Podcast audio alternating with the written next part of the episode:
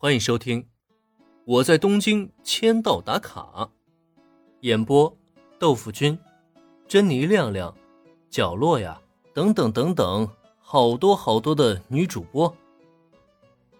救治猫咪，把弟弟还给我。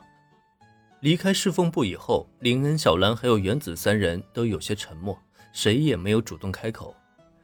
林恩是在思考今后如何对付那位麻烦的祖父。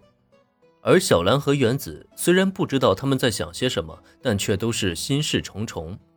这样的气氛一直持续到午休结束。等下午的两节课上完，因为明天是星期日，作为空手道部主将的小兰要去社团那边露个面，原子则是要去网球部报道，所以在教室门口三人挥手分别了。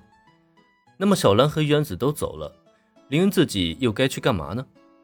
上楼找青音部的妹子们玩耍一会儿，算了，今天是真没那个心情，干脆还是直接回去好了，顺便也可以路上整理一下思绪。说起来，这样单独回家的情况好像还是第一次呢。自从穿越到这个世界，林恩身边就一直没少过热闹喧嚣，偶尔这么独自走上一番，倒还感觉挺新奇的。不过就在林恩顺着回家的路线一直前行，路过米花花园之际。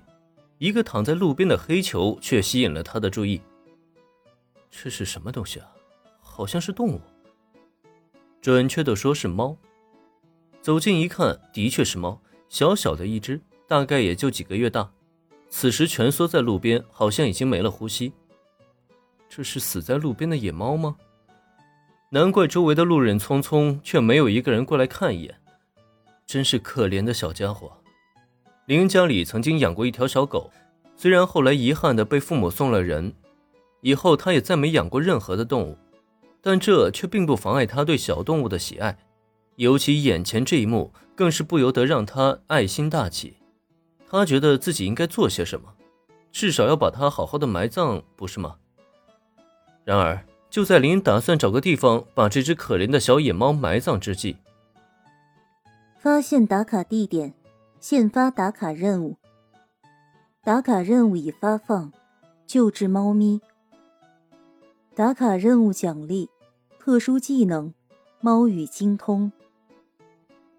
啊，这时候来打卡任务？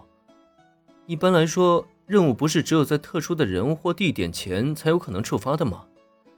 可一只死掉的小野猫，不对，救治猫咪吗？也就是说，这小家伙没死啊！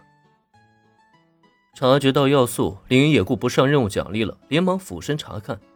果然，虽然身体几乎没了呼吸起伏，但这只小野猫的身体还是温热的，它还有救呢。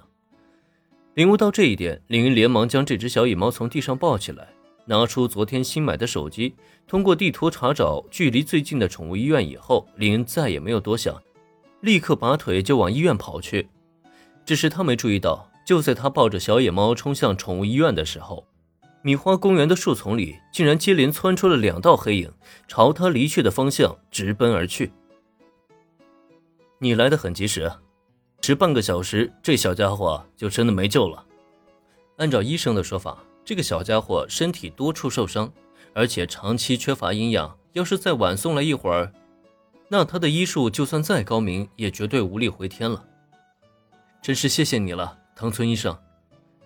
与很多动漫中不一样，这家宠物医院的医生并不是温柔体贴、热爱动物的漂亮大姐姐，而是一个大概四十多岁的地中海大叔。